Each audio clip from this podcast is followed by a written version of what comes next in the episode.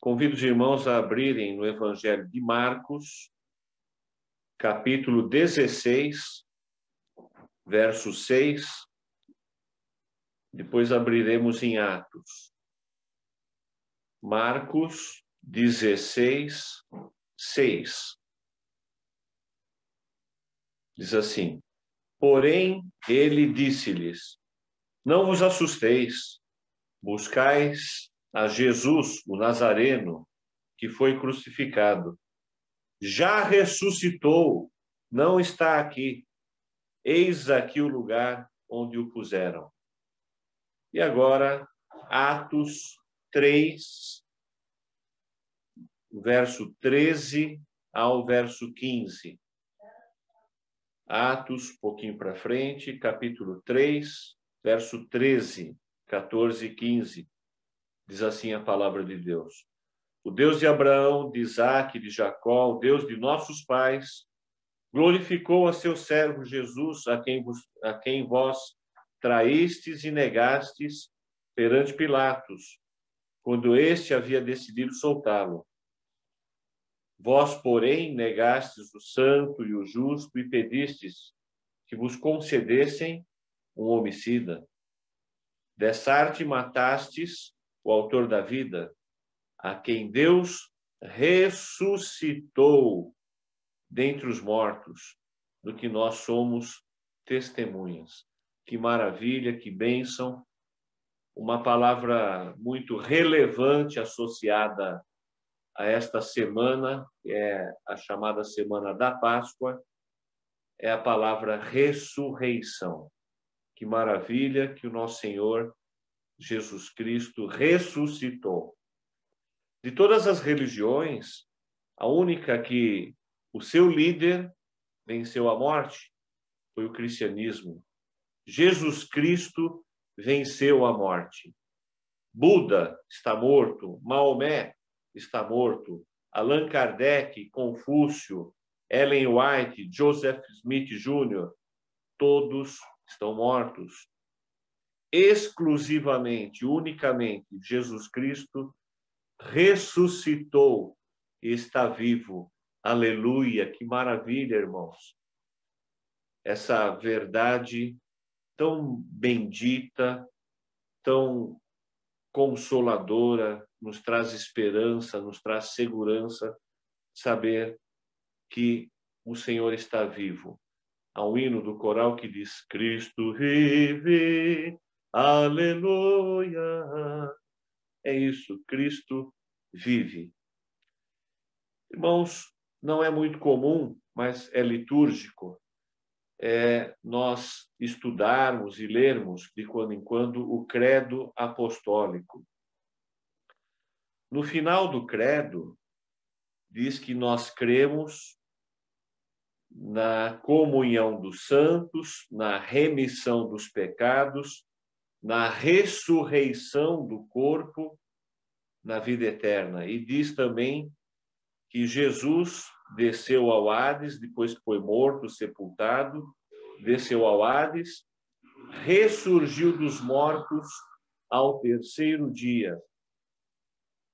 O credo é uma confissão, é um símbolo é, de fé, uma declaração de fé, e foi desde os tempos dos apóstolos, é chamado também o símbolo dos apóstolos, aonde houveram documentos identificando o registro da crença, da declaração de fé dos apóstolos e juntamente com os dez mandamentos, a oração que o Senhor Jesus ensinou, esse credo apostólico foi anexado, inclusive, no nosso catecismo, para servir de base doutrinária.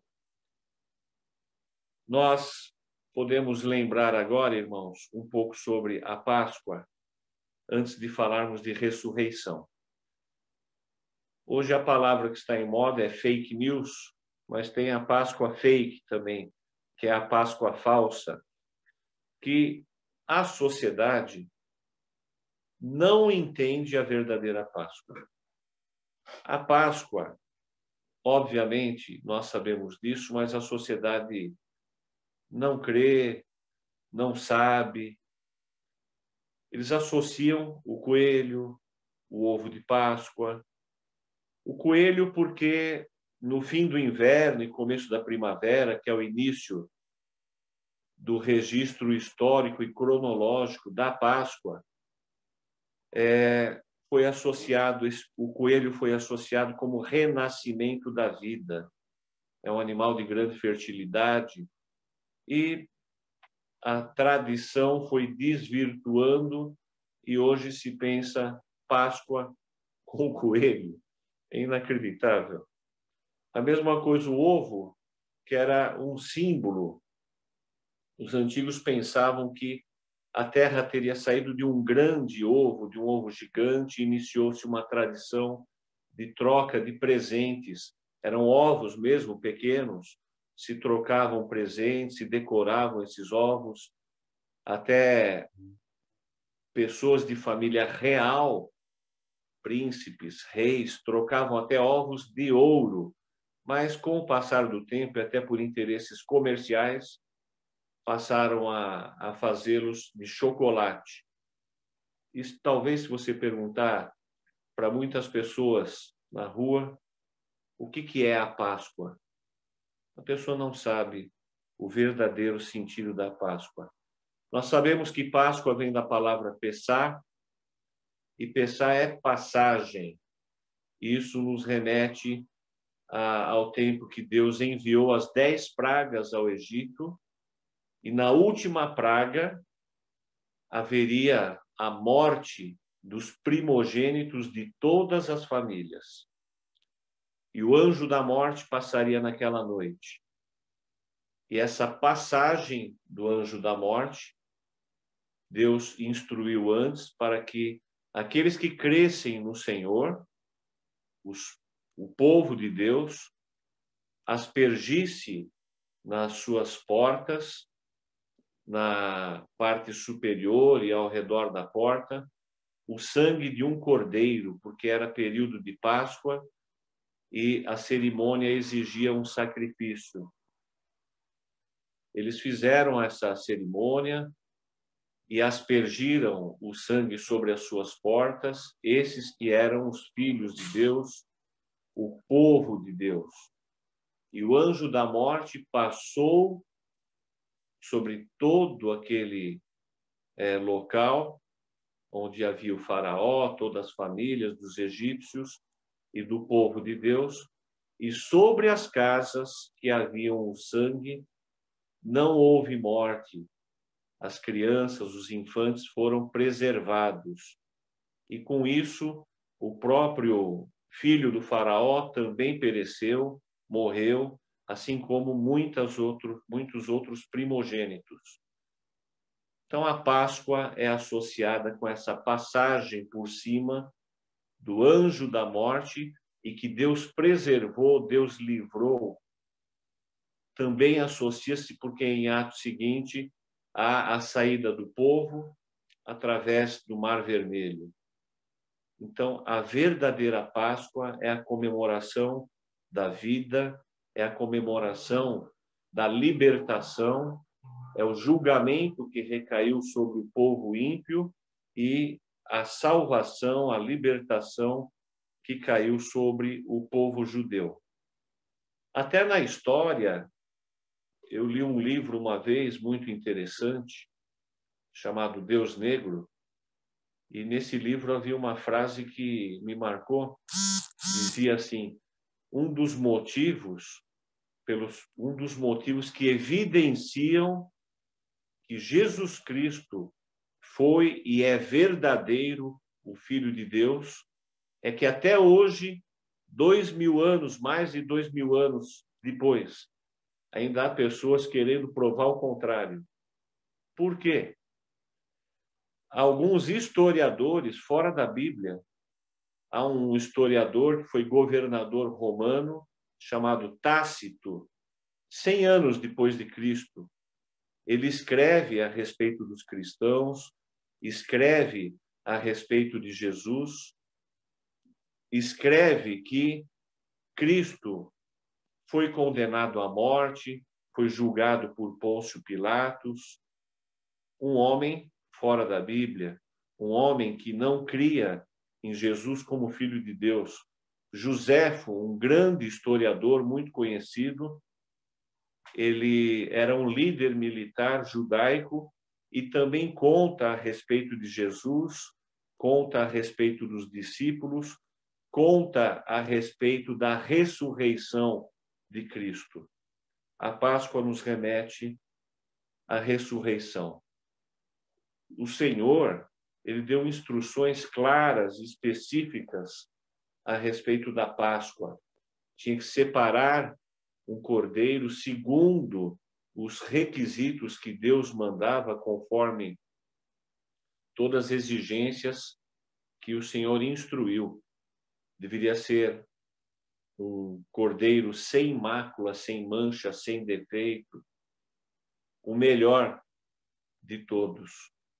E havia um cerimonial todo para que esse esse animal fosse imolado, fosse degolado, fosse morto e o sangue dele derramado no altar. E isso se fazia frequentemente, especialmente na Páscoa, isso era feito também para remissão dos pecados. E qual a relação, então, da Páscoa, da imolação de um animal conosco hoje e também com Jesus Cristo? Primeiro, vale a pena lembrar que a Páscoa ela veio para nós através da Santa Ceia. É um, um dos nossos é, meios de graça, um dos nossos sacramentos, é o batismo e a Santa Ceia. E a Santa Ceia simboliza a própria Páscoa com a presença ali do vinho, que é o sangue de Cristo, e do pão, que é o corpo de Cristo. Paulo, ele escreve em 1 Coríntios 5, 7, a respeito da morte do cordeiro. Jesus Cristo se fez esse cordeiro imaculado. Então, qual a relação da Páscoa e da ressurreição de Cristo? Jesus Cristo é o nosso libertador. Jesus Cristo é o cordeiro perfeito que Deus planejou para que pudesse receber esse peso todo dos nossos pecados e o Senhor através disso, diz lá João 3,16, que Deus amou o mundo de tal maneira que deu o seu Filho unigênito para que todo aquele que nele crê não pereça, mas tenha a vida eterna. Antigamente, antes de Jesus, essa cerimônia, essa expiação pelo pecado, era um cerimonial frequente era um cerimonial transitório, era um eram sacrifícios, no plural, de expiação. Com Jesus Cristo, na sua morte e com a sua ressurreição subsequente, esse sacrifício foi perfeito, foi único e foi permanente. Não é necessário mais sacrificar animais, porque a Bíblia diz que sem o derramamento de sangue não há remissão de pecados, não há perdão. Mas Jesus Cristo, de forma única, derramou o seu sangue para nos perdoar.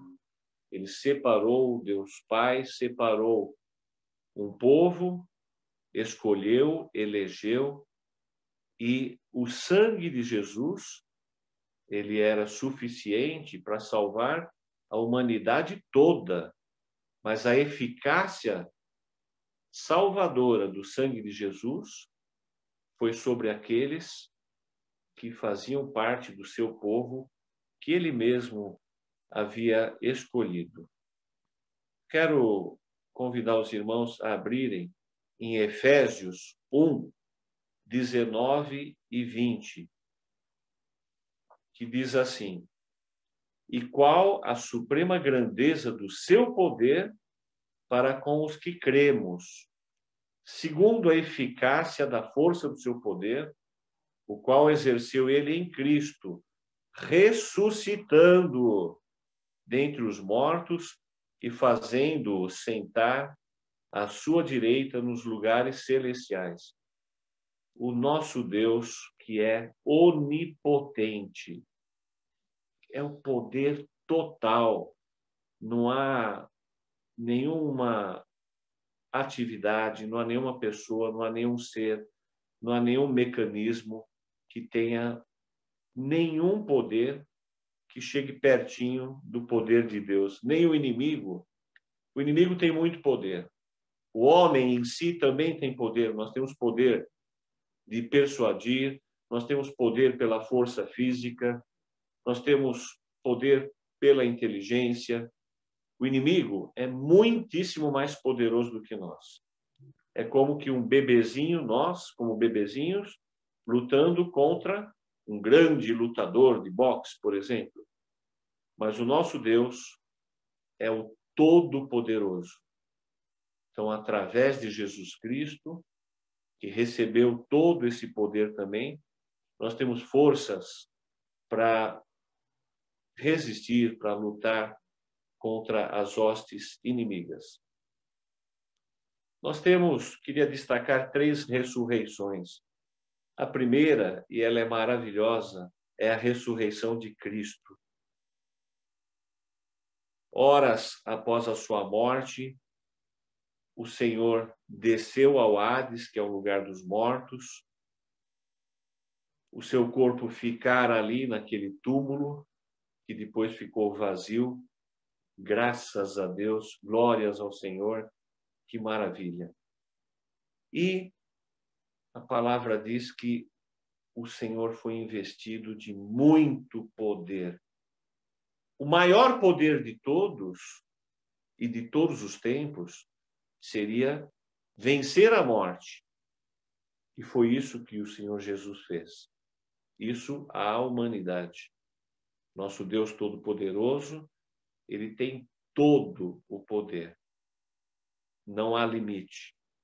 E Jesus, sendo 100% homem e 100% Deus, agora nesse processo de ressurreição, ele recebe todo esse poder, vence a morte. Que maravilha! Filipenses 3:21 diz assim: o qual transformará o nosso corpo de humilhação para ser igual ao corpo da sua glória, segundo a eficácia do poder que ele tem de até subornar a si, subordinar a si todas as coisas. Esse é o nosso Senhor. Ele tem o poder de que tudo lhe seja sujeito, tudo lhe seja subordinado, inclusive a morte. Outros episódios, o Senhor com poder sobre o mar, poder sobre as ondas, poder sobre o vento, efetuando curas maravilhosas, ressuscitando pessoas. E aqui ele mesmo ressuscitou. Quando falamos em Páscoa, devemos falar em ressurreição, vida nova, vida plena. Que maravilha. Nós vemos também uma, um outro tipo de ressurreição, que é a ressurreição do corpo. É o que, inclusive, lemos naquele pedaço do credo apostólico.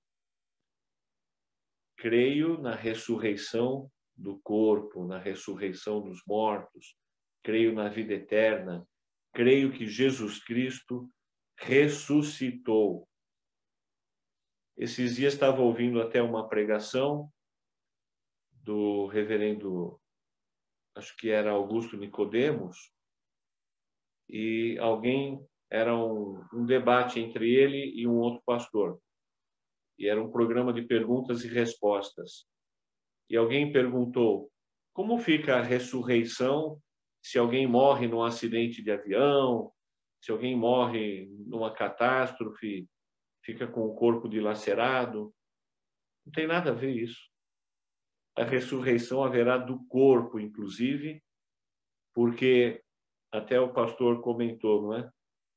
Imagina o corpo de Arão, há talvez quatro mil anos atrás. O que, sobrou do corpo dele? Pó. A Bíblia diz lá em Gênesis, né? Que nós vi, vi, é, viemos do pó e ao pó retornaremos. E nos tornaremos pó, mas pelo poder do Senhor, nós ressuscitaremos, nossos corpos serão ressurretos. 1 Coríntios 15, 49 diz assim: E assim, como trouxemos a imagem do que é terreno, devemos trazer também a imagem do celestial. E em um texto mais específico, João 11, 25, diz assim: Disse-lhe Jesus: Eu sou a ressurreição e a vida. Aquele que crê em mim, ainda que morra, viverá. Eu sou a ressurreição e a vida. Nós queremos andar como zumbis, como mortos. Há filmes horríveis aí de aparência, pessoas quase mortas ficam andando com aquele aspecto cadavérico. Espiritualmente, nós estamos vivos ou estamos mortos? Somos zumbis vagando pela sociedade sem exalar o perfume de Cristo? Estamos só exalando o mau odor da morte espiritual. Aleluia, Cristo ressuscitou, mas ele também garante que os nossos corpos serão ressurretos. A outra, a outra ressurreição, a terceira e última, que eu quero comentar, a primeira de Jesus Cristo, que a Bíblia nos ensina. A segunda, a ressurreição do corpo, receberemos um corpo glorioso. E a terceira, a ressurreição dos pecadores. Interessante, a gente não costuma usar esse termo quando falamos que recebemos nova vida. A Bíblia diz que nós estamos, e aqueles que estão longe de Deus, estavam mortos em seus delitos e pecados. E Cristo nos dá uma vida nova. É maravilhoso pensar que nós passamos por esse processo também espiritual, podemos chamar da nossa ressurreição espiritual. A Bíblia diz em João 5, 24 e 25: Em verdade, em verdade vos digo, quem ouve a minha palavra e crê naquele que me enviou, tem a vida eterna. Não entra em juízo, mas passou da morte para a vida. Em verdade, em verdade vos digo que vem a hora, e já chegou, em que os mortos ouvirão a voz do Filho de Deus, e os que a ouvirem viverão. Há também uma outra passagem conhecida nossa, que é o diálogo de Nicodemos com Jesus. E Jesus e Nicodemos, logo no início, inicia um diálogo com o Senhor. Depois o Senhor explica para ele que ele queria saber como posso eu nascer de novo, como é que eu vou voltar para o ventre de minha mãe. Ele não tinha o entendimento espiritual ainda mas Jesus, logo no início do diálogo, diz a Nicodemos: Digo a verdade, ninguém pode ver o reino de Deus se não nascer de novo. Nós temos tido uma vida de um novo nascido. Nós temos pensamentos de quem recebeu a nova vida. Nós temos tido palavras de quem recebeu a nova vida. Nós temos tido ações de quem recebeu essa vida maravilhosa, espiritual, eterna. Ela nos dá a esperança, a segurança de uma vida cheia de gozo ao lado do Pai Celestial, nos lugares celestiais. Eu tenho pensado, eu tenho falado, eu tenho agido como um novo nascido. Eu tenho decidido sim para aquelas questões que o Senhor que me trouxe à vida, ele também diria sim? Como diz o conteúdo daquele livro antigo, em seus passos, o que faria Jesus? Para mim, em meus passos, o que faria Jesus? E o que eu faria para fazer igual o que Jesus faria, ao dizer sim, e também ao dizer não. É uma vida nova, uma vida debaixo de um paralelismo de ressurreição. Jesus Cristo ressuscitou, ele promete a ressurreição do corpo, da vida eterna, um corpo glorioso, mas ele oferece essa vida nova, essa ressurreição espiritual a todo aquele que nele crê. O que levamos para casa desse aprendizado, desta meditação na palavra do nosso Deus? Nós devemos não somente crer, mas viver sabendo de que Cristo ressuscitou. Se ele ressuscitou, ele está vivo. Se ele está vivo, a Bíblia diz que ele está conosco. Ele é Emmanuel, Deus conosco. Não cabe eu me desesperar, não cabe eu me angustiar excessivamente. Por quê? Senão, se eu não confiar na presença viva do Senhor ao meu lado, eu estou desconsiderando que Jesus ressuscitou e que Ele está conosco, Ele é o Deus presente. Você crê sendo salvo que haverá um corpo glorioso. Devemos crer, é isso que a palavra diz. E, finalmente, se você que crê no Senhor, confia no Senhor, mas a Bíblia diz: quem está em pé, veja, não caia. Às vezes nós caímos, nós falhamos, nós negligenciamos, nós pecamos, nós ferimos pessoas, nós desobedecemos. É momento de lembrar que Jesus ressuscitou, que Jesus, através de ter vencido a morte, ele nos deu vida, vida abundante. E quando nós caímos, nós devemos recorrer ao Senhor, que venceu a morte.